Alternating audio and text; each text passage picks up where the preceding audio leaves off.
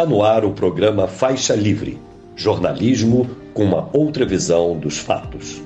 Olá, bom dia. Bom dia a você que nos acompanha nesta sexta-feira, 14 de abril do ano de 2023, para mais uma edição do programa Faixa Livre.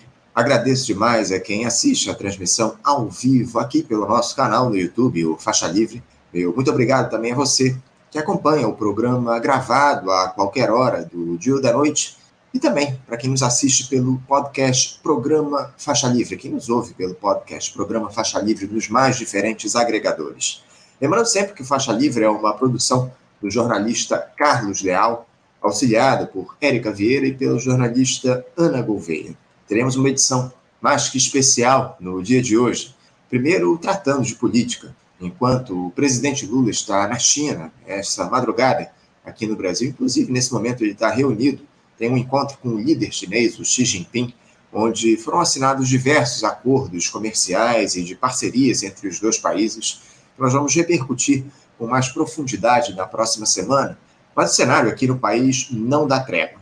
Ontem, o Ministério Público Eleitoral recomendou a inelegibilidade do ex-presidente Jair Bolsonaro, em referência àquele episódio da reunião com os embaixadores de diversos países no Palácio do Planalto, onde ele colocava em dúvida, sem provas, a segurança das urnas eletrônicas e do processo eleitoral. Esse caso deve ser julgado em até um mês pelo Tribunal Superior Eleitoral.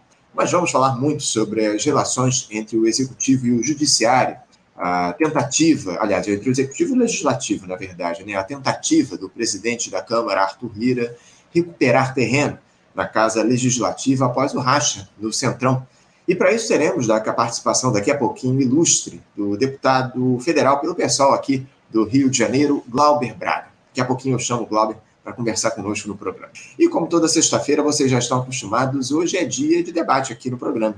Vamos tratar de um tema que está no centro das discussões no Brasil e no mundo, que é a regulação da internet. Com essa difusão cada vez maior de fake news, que influenciam inclusive processos eleitorais e também de discursos de ódio, algo que tem provocado verdadeiras tragédias das mais diversas, como essas que temos visto nas escolas em nosso país, assassinatos em série produzidos por provocados por pessoas que têm nas redes sociais uma potente arma para difundir suas teorias insanas, arregimentar grupos capazes de influenciar em massa de maneira criminosa.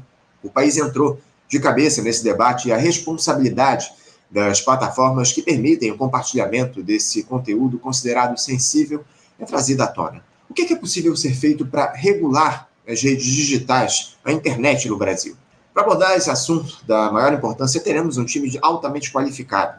A integrante da ONG Direito à Comunicação e à Democracia, a Diracom, e do Comitê Gestor da Internet no Brasil, a Bia Barbosa, também o doutor em História das Ciências pela UFRJ e especialista em regulação do audiovisual na, na Ancine, o Gustavo Gindre, e a coordenadora da Secretaria de Políticas Digitais da Secretaria de Comunicação Social, a SECOM, da Presidência da República, Marina Pita. Um debate imperdível para fechar a semana aqui no Faixa Livre. E sem perder tempo, e nessa edição especialíssima do programa, eu já cumprimento do outro lado da tela o deputado federal pelo pessoal aqui no Rio de Janeiro, Glauber Braga. Deputado Glauber Braga, bom dia. Bom dia, Anderson. Bom dia a todos e todas que estão aqui acompanhando essa transmissão. Agradeço muito, Glauber, a tua presença para conversar com a gente aqui no Faixa Livre mais uma vez. Muito obrigado por você um se Um prazer dispor. grande. Muito obrigado, Glauber. Glauber, a gente vai avançando aí nessa gestão com inúmeros desafios a serem superados. Essa gestão do presidente Lula, né? Muitos desafios, inclusive dentro do próprio governo. Mas, acima de tudo, os brasileiros tentam respirar novos ares.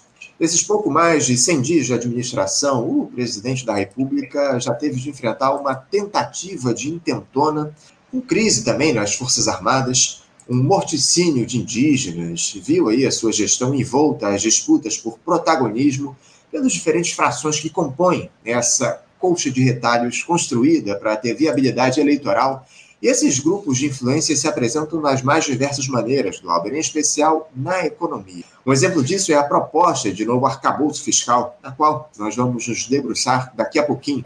Mas antes disso, Glauber, eu queria ouvir uma avaliação sua para esses quase três meses e meio de governo. Como é que o presidente Lula tem se portado em meio a essas disputas e esses desencontros que temos visto quase toda semana, Glauber? Lula tem se posicionado como a ponta esquerda do seu próprio governo. E a presidente do PT, Gleisi Hoffmann, que é deputada federal, da mesma forma, procurando articular e aglutinar a militância de esquerda para uma agenda que é mais avançada do que a média do seu próprio governo. Quando eu digo isso, evidentemente, eu não estou falando que todos os ministérios estejam numa média que, do ponto de vista da avaliação política, esteja à direita de Lula. A gente pode citar, por exemplo, o ministro Silvio Almeida, uhum. que essa semana deu um banho nos fascistas na Câmara dos Deputados de maneira firme e com muita consistência política, quando trouxe a público a discussão sobre a necessidade de uma política de descriminalização das drogas. Agora, quando você pega Ministério da Fazenda, Casa Civil, Ministério do Desenvolvimento Social e o próprio Ministério da Educação, estão tocando políticas que estão à direita das posições públicas de Lula. Se a gente tiver uma conexão entre o que é dito publicamente pelo presidente da República com políticas governamentais que sejam condizentes com aquilo que está sendo tocado para aglutinação da base, nós vamos avançar. O que não pode acontecer é Lula faz um discurso importante, por exemplo, de reestatização da Eletrobras, define o que aconteceu como um, crise, um crime de lesa pátria, o que evidentemente foi, Aí chega na Casa Civil e no Ministério de Minas e Energia, a pauta pela reestatização não vem a avançar. Eu estou procurando, como deputado federal, fazer o tensionamento para que essas posições públicas tenham um lastro na realidade daquilo que é tocado pelo governo. Ontem, por exemplo, eu estava com a Frente Parlamentar pela Reestatização da Eletrobras, uhum. num encontro na Casa Civil com a secretária executiva Miriam Belchior, cobrando as medidas a serem adotadas pela AGU no processo de reestatização em uma privatização tocada por Bolsonaro que foi evidentemente fraudulenta. Respondendo à sua pergunta, indo diretamente a ela tem que haver uma transformação daquilo que é o discurso público em política a ser tocada pelos principais ministérios do governo federal. Porque é isso, inclusive, que vai dar fôlego para que a gente possa fazer o enfrentamento ao chamado bolsonarismo. Eu não gosto de utilizar essa palavra, uhum. nós estamos falando, evidentemente, de setores fundamentalistas e de articulação da extrema-direita, mas como já foi bastante difundida, vou aqui utilizá-la. A gente disse desde o período da campanha eleitoral que não bastava derrotar o genocida eleitoralmente, que essa batalha ia continuar. Nesse sentido, a gente tem que fazer com que as estruturas que deram sustentação a Bolsonaro sejam devidamente enquadradas. E isso só se faz com a aplicação de um programa de esquerda. Para isso, nós precisamos ter muita luta, muita organização e muita pressão. Sem dúvida, Glauber, eu concordo plenamente com tudo que você diz, mas eu te confesso que eu tenho observado essas movimentações do presidente Lula, esses discursos que ele tem feito mais à esquerda, de alguma forma, como uma espécie de jogo de cena, porque na, na a teoria ela se dá de uma forma, mas a prática ela caminha de um outro jeito, enfim. Como é que você avalia essa questão, Glauber? Não, não é essa não há uma falsa disputa colocada aí nesse sentido, porque o Lula, ele faz lá, não só o Lula, né? Você falou da presidente Gleisi Hoffmann, enfim, uma ala mais à esquerda desse governo discursa por um lado, mas as medidas são tomadas por outro, né? Na, na maioria das vezes para benefício dos ultraliberais aqui no nosso país. Como é que você observa essa diferença entre discurso e prática nessa, nesse início de gestão, Cláudio? Eu acho que, de fato, há uma combinação interna no governo, uhum. onde, de antemão, a Gleisi assume esse papel e o próprio Lula, a partir dos seus pronunciamentos, de ser a esquerda do governo. Ao mesmo tempo, aquela que é a retranca colocada por setores da direita ou por ministérios de orientação mais à direita dentro do próprio governo, o fazem a partir de uma autorização. Agora, isso não quer dizer que a gente não deva colocar todos os nossos esforços para uma mobilização social que constranja esses setores que estabelecem a retranca. E a fala do próprio Lula e da Gleisi, de alguma forma, estimula uma militância que segue de maneira orgânica o presidente da República para estar junto com a gente fazendo essa disputa. Se isso é uma brecha, nós temos que aproveitá-la também para fazer com que as nossas posições à esquerda possam avançar, não dependendo só disso.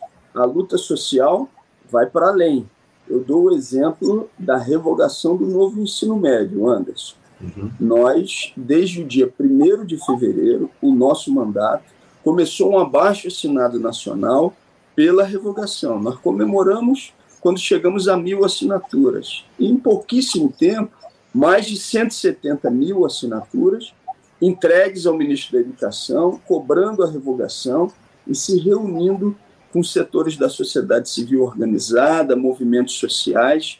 Isso não depende de uma autorização institucional ou uma autorização do governo para que seja feito.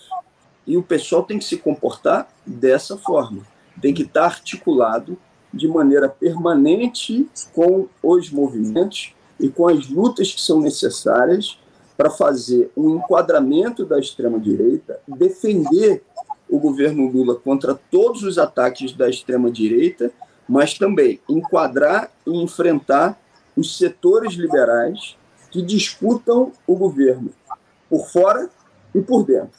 Uhum. Albert, mudando um pouquinho de assunto, eu queria falar a respeito dessa proposta de novo arcabouço fiscal que deve ser entregue ainda hoje, parece lá ao Congresso Nacional para análise. É, de alguma forma, aí no pessoal, essa proposta agradou vocês? Era o texto possível diante dessa correlação de forças que a gente citou aqui ao longo dessa, desse primeiro questionamento? Ou a equipe econômica poderia ter avançado mais para priorizar o investimento público aqui no nosso país? Qual é a análise de vocês aí, do pessoal, a respeito da proposta de reforma, aliás, a proposta do novo arcabouço fiscal? Essa proposta é um pacote de austeridade. É a continuação do teto em determinados momentos, nem mitigado. Porque se você for fazer uma análise do próprio governo de Jair Bolsonaro, ele furou o teto por diversas vezes. Quando você fala que vai fazer com que os gastos estejam limitados a uma banda de 0,6% a 2,5%, você está impedindo a realização de investimentos e garantias sociais que são fundamentais. Se você pegar os governos Lula e Dilma 1 e 2, o investimento teve muito acima dos 2,5%. Foi 5, 5, chegou a 8%. Foi isso que garantiu, por exemplo, a ampliação dos institutos federais, a inauguração de diversas unidades no interior do estado do Rio de Janeiro e nas mais variadas regiões do Brasil, ampliação de vaga nas universidades. Como é que você agora assume um compromisso antecipado com um arroxo que vai incidir prioritariamente sobre os funcionários públicos. E aí o argumento que normalmente é utilizado é o seguinte: mas não existe correlação de forças parlamentar para a votação de uma proposta diferente. Será? Isso só se sabe a partir do momento em que a proposta começa a tramitar e que você se organiza com a sociedade, pressionando o próprio parlamento para uma proposta que seja mais avançada. O que, que eu defendo, o que, que o nosso mandato defende?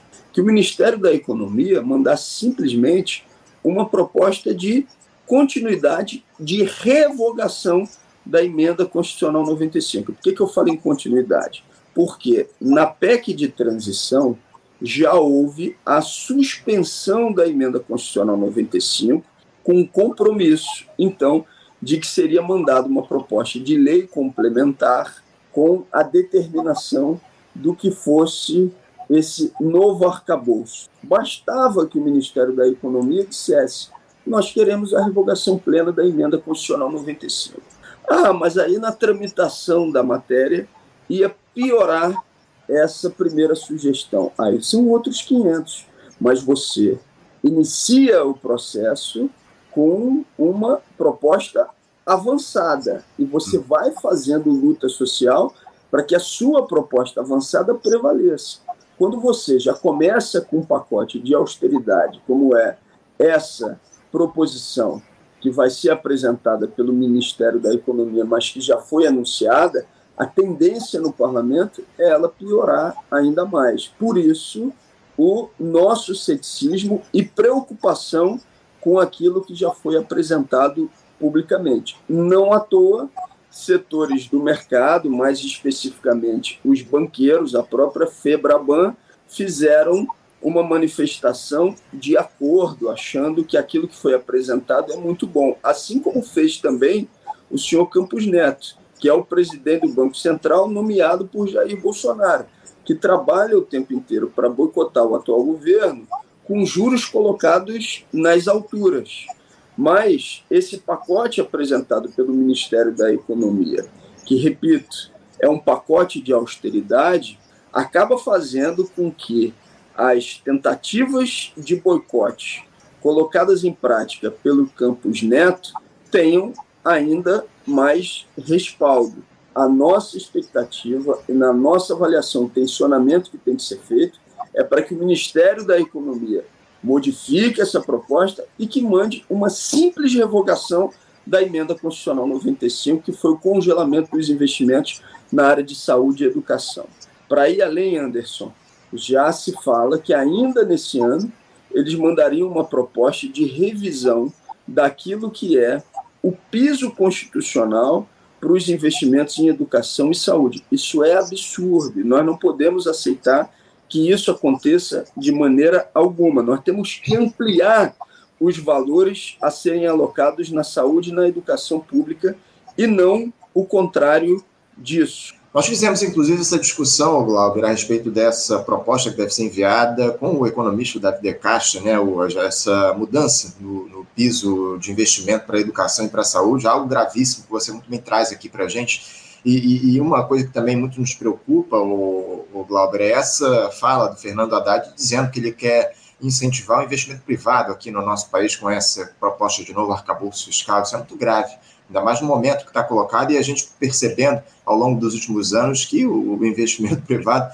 não tem a menor capacidade de promover uma, uma movimentação da nossa economia, enfim, para que o Brasil cresça acima de tudo, foi a aposta feita ao longo dos últimos anos no investimento privado. Está tá, tá claro que essa aposta ela não, não, vale, não vale a pena a gente apostar no investimento privado para movimentar a economia aqui no nosso país. Só o investimento público pode fazer com que a gente consiga avançar, que o país cresça, né? Mas, enfim. Glauber, é, eu queria avançar um pouco no nosso debate, porque eu tenho alguns outros temas aqui para discussão. Você falou, inclusive, sobre a reforma do ensino médio, na sua primeira resposta, a gente vai debater, vai trazer esse tema à tona daqui a pouquinho, mas eu queria tratar do seguinte, ontem, o Ministério Público Eleitoral, ele se manifestou favorável ao pedido de inelegibilidade do ex-presidente Jair Bolsonaro, por entender lá que há indícios de abuso de poder político nas eleições do ano passado pedido de investigação foi apresentado pelo PDT e esse processo corre em sigilo, se referindo àquela reunião com embaixadores de diversos países no Palácio da Alvorada, onde o ex-capitão colocava em dúvida, sem provas, a segurança das urnas eletrônicas e do processo eleitoral aqui no país. Eu, eu te confesso que vejo o Bolsonaro aí como carta fora do baralho para os próximos anos. Dificilmente ele vai se livrar dessa inelegibilidade, isso se ele não for preso. Eu queria te ouvir a respeito, Glauber, dessa eventual inelegibilidade do ex-capitão pedida pelo MPE. E caso, o caso aí ele deve ser votado, aliás, pelo Tribunal Superior Eleitoral em até um mês. E como é que o Bolsonaro, mesmo impedido de concorrer, o Glauber, ele pode influenciar o cenário político eleitoral aqui no nosso país? O Bolsonaro preso é como o Lula preso, ele tem a mesma capacidade de influência em relação aos seus eleitores, também da correlação de forças no Brasil? Em primeiro lugar, Anderson, eu acho que a gente não pode dar nenhum mole para fascista. Então, nós temos que utilizar todos os instrumentos que tiverem à nossa disposição para enquadrá-lo e responsabilizá-lo. E no que diz respeito à inelegibilidade, isso é o mínimo. Depois de tudo que fez o genocida na presidência da República, abusando do poder político, abusando do poder econômico, ele tem sim que ficar inelegível.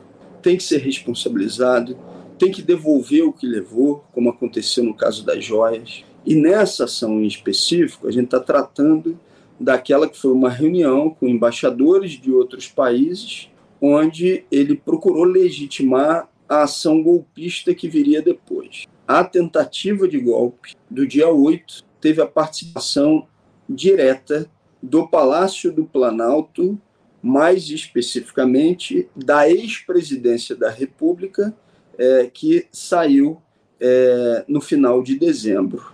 Ou seja, aqueles que integravam o Palácio do Planalto foram diretamente responsáveis com a política tocada ao longo dos anos pela tentativa de golpe contra o governo Lula no dia 8 de janeiro. Senhor Heleno e companhia têm que ser devidamente responsabilizados. Acho que a gente vai ter que continuar enfrentando o que é essa aglutinação de setores de extrema direita as estruturas que deram sustentação a Bolsonaro, que na avaliação do nosso mandato são prioritariamente três, elas vão precisar seguir sendo enquadradas. A ampliação do Estado penal policial punitivo, a agenda ultraliberal de desmonte e os fundamentalismos diversos. Esse combo é o que alguns costumam chamar de bolsonarismo, algumas vezes dando mais ênfase a uma dessas pernas, outras vezes dando mais ênfase a outras. Então, essa estruturação tem influência independente da retirada de Bolsonaro do jogo eleitoral? Opa, tivemos aí um probleminha com a, com a imagem. Lauber voltou aqui, vamos lá. É, rapidamente. Eu dizia que tem influência esse pensamento de extrema-direita, porque, inclusive, esse é um movimento mundial. Isso tem acontecido nas mais variadas regiões do planeta. Então, nós temos que estar preparados para fazer o enfrentamento a esse tipo de orientação. E se apresentar como uma força antissistêmica à esquerda é o que de fato dá a nossa capacidade de ampliação de força também para o enfrentamento aos fascistas, porque senão eles se apresentam como aquilo que não são eles estão completamente atrelados ao sistema. A aplicação da agenda ultraliberal é uma agenda do sistema, é uma agenda de orientação é, daquilo que há de mais duro no capitalismo. Quem pode se apresentar como uma alternativa real a isso é a esquerda, e mais especificamente a esquerda socialista. Então não dá para a gente ir para um processo de moderação onde não se apresente por completo, porque isso, inclusive, tira a nossa potência para fazer o enfrentamento aos fascistas. Vamos continuar enquadrando, enfrentando e combatendo essa turma. Fundamental, Glauber, fundamental o combate a esse pessoal, essa turma da extrema-direita que infelizmente avançou no país ao longo dos últimos anos. Ô, ô Glauber, um episódio que houve essa semana que chamou muito a atenção foi esse depoimento dos militares, né, anteontem, a Polícia Federal, sobre o 8 de janeiro, né, aquele aquela intentona que a gente teve, tentativa de intentona que a gente teve lá em Brasília. Como é que você vê esse depoimento dos militares? Como é que ele se coloca no contexto da política nacional, da influência das Forças Armadas na política, Glauber, e nesse golpismo que se estabeleceu a partir da gestão Bolsonaro? Oficiais que compuseram o primeiro escalão do governo de Jair Bolsonaro, evidentemente, foram cúmplices do conjunto das iniciativas golpistas tocadas pelo governo do genocida e tem que ser devidamente enquadrados por isso. O Múcio começa muito mal no Ministério da Defesa, quando inclusive minimizou o que eram os acampamentos golpistas. E nós, inclusive, defendemos a sua saída do Ministério da Defesa com o combo daquilo que ele representava, que era uma moderação que não cabia. Lula agiu corretamente quando, depois do dia 8 de janeiro, trocou o comandante do Exército. Por quê? Porque até então os comandantes das Forças Armadas tinham tomado posse antes mesmo do dia 1 de janeiro, ainda durante o governo de Jair Bolsonaro, levando em conta um princípio de antiguidade, como se a presença naquela posição tivesse um caráter meritocrático coisa nenhuma. O comandante em chefe das Forças Armadas é o presidente da República. É ele quem comanda a tropa em última análise. E aí, quem vai assumir o comando das forças, e nesse caso do Exército, é, tem que responder de maneira subordinada hierarquicamente ao presidente da República.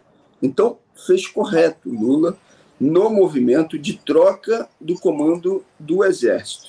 E nós temos que procurar a responsabilização desses oficiais que foram cúmplices do golpismo. E, ao mesmo tempo, fazer um movimento onde você consiga interferir no programa de formação das Forças Armadas Brasileiras. Eu, por exemplo, é, de maneira cotidiana, procuro interlocução, principalmente com praças das Forças Armadas. Apresentei na última semana um requerimento para que seja discutida a legislação que garantiu privilégios a oficiais e que deixou pelo caminho praças é, pelo próprio governo de Jair Bolsonaro. Praças são mais de 80% das Forças Armadas e eles consideram, em boa parte, Bolsonaro um traidor. A esquerda tem que fazer essa disputa e eu estabeleci uma interlocução exatamente com esse campo que tem a expectativa de ver as injustiças que foram perpetradas por Jair Bolsonaro serem corrigidas. E aí não tem alternativa. Enquadramento dos oficiais cúmplices e disputa por uma outra orientação programática. Para isso, a gente tem que botar a mão na massa, colocar os ouvidos para funcionarem e ter extrema sensibilidade para um estabelecimento de um diálogo prioritariamente com aqueles que foram deixados pelo caminho pelo senhor Jair Bolsonaro, mais especificamente a base das Forças Armadas, praças que precisam ser por nós ouvidos, disputados com a outra formação. Eu, essa questão da mudança da doutrina da, dos militares aqui no nosso país foi um tema que a gente trouxe, inclusive, essa semana no programa. Mas eu te confesso, Glauco, que eu tenho lá minhas dúvidas se o governo Lula vai avançar nesse sentido aí ao longo dos, dos próximos anos. Mas vamos, vamos, continuar acompanhando e cobrando acima de tudo. Glauber, uh, como é que você tem interpretado? Eu acho que é um tema que você tem, tem muita proximidade para falar a respeito como é que você tem interpretado esse acirramento das tensões lá no Congresso Nacional, em especial nas sessões de algumas comissões, a partir da atuação de parlamentares da extrema-direita? Essa semana tivemos um episódio lamentável aí, uma audiência com o ministro da Justiça e Segurança Pública, o Flávio Dino, onde a Polícia Legislativa teve de intervir, gritos de provocação, cenas de violência absolutamente inaceitáveis. Eu queria que você falasse um pouquinho a respeito disso. Esse é o modo de fazer política dessa turma, com tentativas de intimidação, violência. É o novo normal da atuação parlamentar dessa oposição de extrema-direita? E como é que os deputados e senadores do campo progressista devem se portar diante disso? Eles devem se partir para o embate é, com essa turma? Sim, na minha avaliação, tem que partir para dentro deles. Até porque, quando você tem um embate direto, a tendência deles é recuar. Se você recua, ao contrário, eles se sentem à vontade para avançar. E para que a gente possa enfrentá-los e enquadrá-los, é fundamental também a gente constrangê-los com pautas positivas de garantia de direitos da classe trabalhadora, porque nesses casos em específico eles normalmente votam com as elites. E aí eles são denunciados publicamente e politicamente por nós. Infelizmente, essa é uma realidade que hoje toma conta de uma parte significativa das cadeiras do parlamento, e nós temos que nos organizar do nosso lado, não ficando presos aos limites institucionais, mobilizando para além do espaço da Câmara dos Deputados e do Senado Federal, porque quem tem vocação para a praça, para a rua, é a esquerda. A direita pode eventualmente ocupá-la, e a extrema-direita mas quem tem aptidão para a organização de base somos nós, e nós não podemos deixar esse espaço aberto para essa turma. Espaço esse que tem sido deixado aberto já há algum tempo, Glauber. Infelizmente, a gente precisa reocupar esse espaço, esse espaço das ruas, como você muito bem coloca. O nosso mandato, viu, Anderson, faz questão de semanalmente ocupar esse espaço das ruas. Toda segunda-feira, meio-dia, nós estamos ali no Largo da Carioca ocupando a rua, dialogando com as pessoas, abrindo o microfone, fazendo a disputa política no concreto. Nós participamos de todas as mobilizações que são reivindicatórias reivindicatórias pelos direitos da classe trabalhadora, como, por exemplo, na que reuniu estudantes por todo o Brasil pela revogação do novo ensino médio. Nós estamos nos dedicando à formação dos chamados centros socialistas, que é uma organização de base que vai para muito além dos limites institucionais. E concordo contigo, essa é uma agenda que foi abandonada por setores da esquerda ao longo dos anos e nós não podemos permitir que esse espaço seja ocupado exatamente por aqueles que têm uma agenda anti-povo, no caso, a direita e a extrema-direita. Nós temos aqui ampliar os mecanismos de participação e organização e não o contrário. É, lugar de reivindicação de direitos é, acima de tudo, nas ruas, como você muito bem coloca, Glauber. Eu, eu queria aproveitar que eu citei aí o Congresso Nacional para te questionar como é que você tem observado essa atuação do presidente da Câmara, Arthur Lira, ele que acabou vendo o Centrão rachar, perdeu aí um pouco da força que ele tinha após aquela reeleição histórica para presidir a casa, mas é, acabou reagindo e essa semana conseguiu construir o maior bloco partidário da Câmara dos Deputados, com 173 parlamentares que vão dar sustentação ao poder que ele ainda possui. Glauber, como é que se enxerga hoje a força, a influência do Arthur Lira na Câmara e como é que o pessoal avalia a construção desse blocão por parte dele? A força dele ainda é muito grande, né? porque ele tem o poder de pautar matérias, de decidir o que vai ser e o que não vai ser votado na Câmara. E essa disputa de formação de bloco 1, 2, eu vejo como uma disputa do consórcio do poder. Ou seja, não tem ali uma diferença que seja substantiva entre o núcleo das duas organizações. Querem ter mais espaço dentro do governo, querem ter mais força no controle do orçamento, as próximas eleições para a presidência da Câmara ainda estão distantes, eles estão procurando, são os objetivos imediatos. Isso envolve instrumentos de poder que eles estão buscando se fortalecer para abocanhar. Acho que o papel da esquerda é exatamente ter a liberdade política para fazer a denúncia do que essa chantagem permanente colocada em prática pelo Lira e por aqueles que são os seus principais aliados e fortalecendo prioritariamente o nosso elo com as ruas. O que desequilibra um jogo institucional ao nosso favor não é ter mais um ou dois aliados, deputados federais, que vão votar na pauta X ou Y com a gente. É ter ampliação de força na sociedade para as pautas que nós defendemos. Eu cito mais uma vez, Anderson, a história da revogação do novo ensino médio. Quando a gente lançou o abaixo-assinado no dia 1 de fevereiro, a expectativa inicial é que a adesão não fosse tão grande. E no próprio Ministério da Educação, aquelas forças que são ligadas a fundações empresariais esperavam, no primeiro momento, não se posicionar. A tensão e a pressão de estudantes, professores e professoras foi tão grande que obrigou o Ministério da Educação a fazer movimentos como, por exemplo, de suspensão da aplicação do cronograma do novo ensino médio. Isso foi alcançado e conseguido de que jeito? Se mobilizando com a rua. Uhum. Na Câmara é a mesma coisa. Se você ficar dependente só das movimentações institucionais, tudo vai pender para a direita. Mas se você amplia a sua força numa organização com a sociedade, com os movimentos sociais, você constrange aquilo que pode ser feito por Lira e companhia. Um outro exemplo foi é, o baque inicial que ele teve com o chamado orçamento secreto, que estava tudo concentrado nas mãos do relator do presidente da Câmara e do Senado Federal.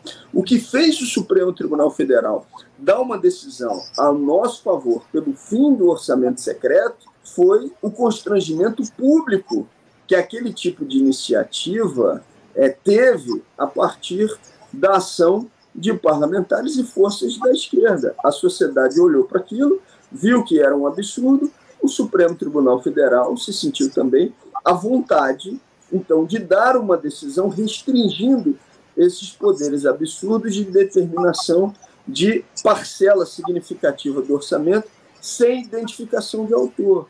Então, a esquerda não pode prescindir daquilo que seja uma articulação permanente com as ruas, com os movimentos sociais. Nós não podemos ficar presos e presas aos limites institucionais, porque isso só beneficia o poder de plantão e figuras como Arthur Lira. Aproveitar, Glauber, que você trouxe mais uma vez esse tema da, da, reforma do ensino médio, como você muito bem colocou, o Ministério da Educação ele suspendeu recentemente a medida por 60 dias, até que seja feita uma discussão a respeito de eventuais correções que precisem ser promovidas nesse texto. Só que o presidente Lula, Glauber, ele descartou a revogação do novo ensino médio. O seu mandato, como você também comentou aqui para a gente, liderou um abaixo-assinado pedindo a revogação imediata da reforma, que já conta com mais de 176 mil assinaturas, inclusive a minha. Albert, como é que você avalia essa suspensão da reforma, a discussão sobre o texto? Ela vem sendo feita por vocês parlamentares, o governo Lula está promovendo esse debate de fato? E outra, é possível remendar essa reforma ao invés de revogá-la? Não é possível remendar e, ao mesmo tempo que o presidente Lula deu essa declaração de que não faria revogação, ele disse que atenderia aquilo que fosse melhor para os estudantes, professores e professoras de quem defende a educação pública. E o melhor, sem dúvida nenhuma, é a revogação. Porque a manutenção do jeito que está com esses itinerários formativos retira a possibilidade de ingresso do estudante da escola pública na universidade. Eu dou um exemplo objetivo, Anderson eu questionei um dos relatores dessa reforma do ensino médio o que faria um estudante que não tivesse na sua unidade escolar um itinerário formativo compatível com a sua aptidão. O estudante, então, tem uma aptidão maior para a área de humanas, mas na sua escola só é oferecido o itinerário de exatas. Sabe o que, que esse relator na época me disse? Ah, não, ele vai para outra escola. Só que no Brasil, 55% dos municípios só tem uma escola de ensino médio. A escola privada, ela vai se adequar para formar uma estruturação que facilite o ingresso do seu estudante na universidade. Agora, o estudante da escola pública, ele fica sem ter condições de acesso, sem contar o que foi feito com a sociologia, com a filosofia, que caçou a necessidade da reflexão crítica. O que está acontecendo de maneira dramática com os ataques nas escolas se enfrenta esse combate diminuindo a capacidade crítica de reflexão da escola, tirando a sociologia e a filosofia? Evidentemente que não. Uma escola preparada é uma escola consciente, inclusive, de uma realidade social dura, dramática, como essa que a gente vem enfrentando. Então há uma necessidade de revogação. E muitas pessoas têm perguntado o seguinte: mas o que que coloca no lugar?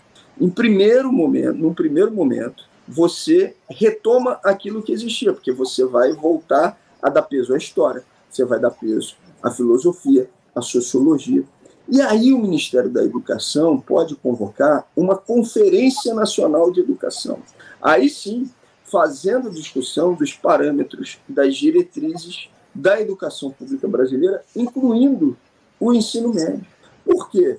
Porque nessa legislatura, inclusive, vai ser votado o novo Plano Nacional de Educação. E nós não podemos ter como marcos prioritários aquilo que foi deliberado de maneira autoritária por Temer e por Bolsonaro. Esse novo ensino médio foi aprovado a partir de uma medida provisória. Quando era ministro da Educação, o senhor Mendonça Filho, que defende a privatização de absolutamente tudo. Então, essa influência de fundações empresariais, como a Lema, Grupo Itaú, Unibanco, não é o que pode prevalecer se a gente quer o fortalecimento da educação pública. Revoga, chama-se uma conferência, determinam-se novos marcos, orientações, diretrizes e fortalece de maneira substantiva a educação pública, garantindo o direito de acesso à universidade pública para esse estudante que hoje está sendo negado por essa reforma que teve uma orientação prioritária de fundações privadas empresariais. O problema, Glauber, é que muita gente que tem voz nesse debate em relação ao ensino médio sequer conhece a realidade do país. Né? Como você muito bem colocou aí, muitos municípios do Brasil só têm uma escola de ensino médio aqui, não? então não, não, haveria nem possibilidade de se trocar de unidade para buscar um novo currículo, enfim, é lamentável como é as bases em que essa discussão foi feita aqui no nosso Brasil. O, o Glauber, todas as organizações, viu, Anderson, que defendem a educação pública e todos os movimentos sociais estão a favor da revogação. Tem um conjunto grande de movimentos e organizações que compuseram o chamado Fórum Nacional Popular de Educação e são unânimes em defender a revogação. Quem é que está contra? Está contra Todos pela Educação, que são as fundações empresariais que lucram com o sucateamento da educação pública, e o CONSED, que representa os governadores dos estados. Por quê? Porque com essa reforma, com a precarização que está sendo tocada, você evitou a necessidade de realização de concurso público.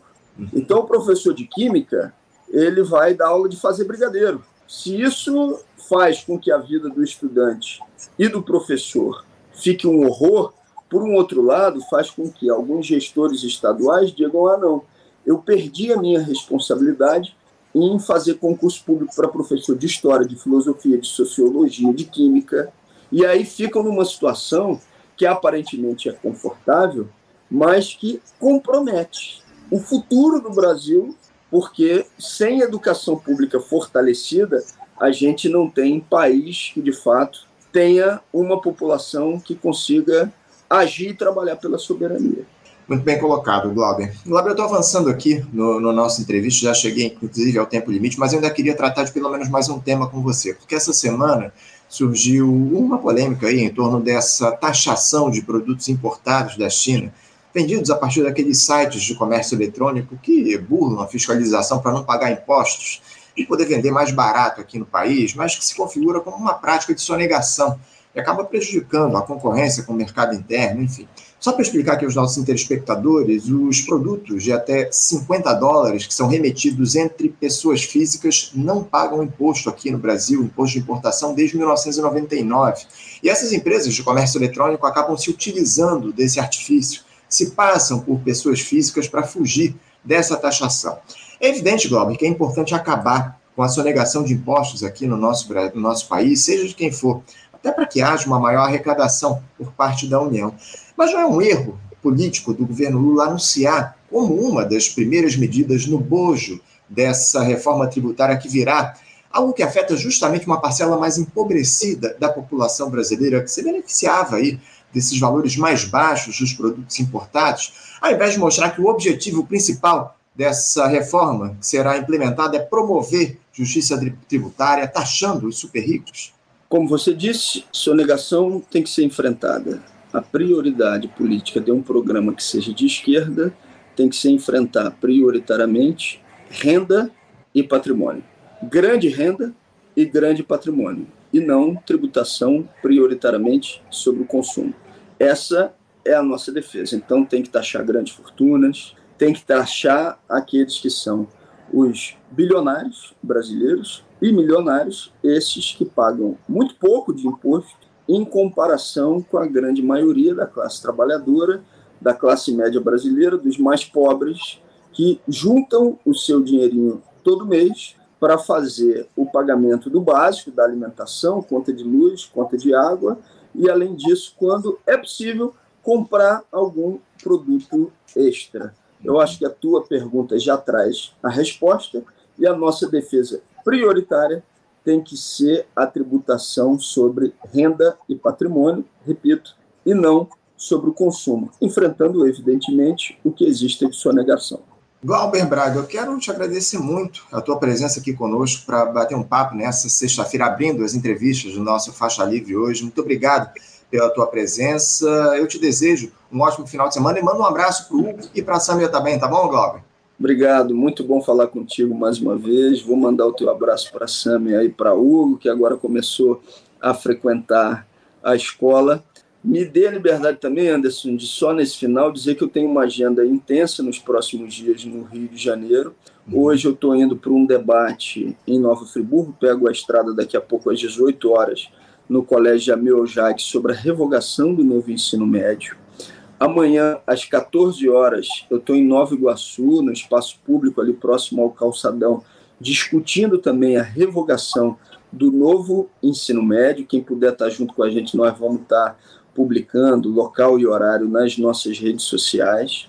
E na segunda-feira, às 18 horas, no nosso gabinete do Rio, Avenida 13 de Maio, 13, sala 408 409, nós vamos estar recebendo a Denise Gentil, exatamente para fazer a discussão sobre esse anunciado novo arcabouço fiscal. Se você tem dúvidas, questionamentos, quer dar a sua opinião, participa lá com a gente, portas abertas, é fundamental a gente estar tá aprofundando essa discussão. Mais uma vez, muito obrigado, Anderson, pela sua generosidade, a todos os telespectadores e ouvintes aqui do Faixa Livre, e o meu abraço a aqueles e aquelas que vão entrar agora no programa, que vem aí uma turma que tem profundidade política e muita contribuição a dar ao debate público brasileiro. Um abraço grande para você, um abraço a todos e todas. Muito bem colocado, Glauber. Muito obrigado mais uma vez pela tua audiência, um abraço pela tua participação, um abraço, até a próxima. Até breve. Conversamos aqui com o deputado federal pelo pessoal aqui do Rio de Janeiro, Glauber Braga. Tratamos aí de uma série de temas importantes cenário político aqui no nosso país. Enfim, é sempre uma alegria receber o Glauber aqui no nosso programa. A gente já estava esperando esse papo com ele já há bastante tempo. Conseguimos hoje conversar aqui com o Glauber no Faixa Livre. Você, ouvinte do Faixa Livre, pode ajudar a mantê-lo no ar. Faça sua contribuição diretamente na conta do Banco Itaú, agência 1964, conta corrente 03004 dígito 1. Essa conta encontra-se em nome da Associação de Funcionários do BNDES, a AFBNDES, uma das nossas entidades patrocinadoras, mas seus recursos são destinados exclusivamente para o financiamento do nosso programa. Você pode fazer a sua doação de qualquer valor utilizando também a nossa chave Pix, que é ouvinte@programafaixalivre.com.br. Sua contribuição é fundamental para a manutenção desta trincheira radiofônica no ar.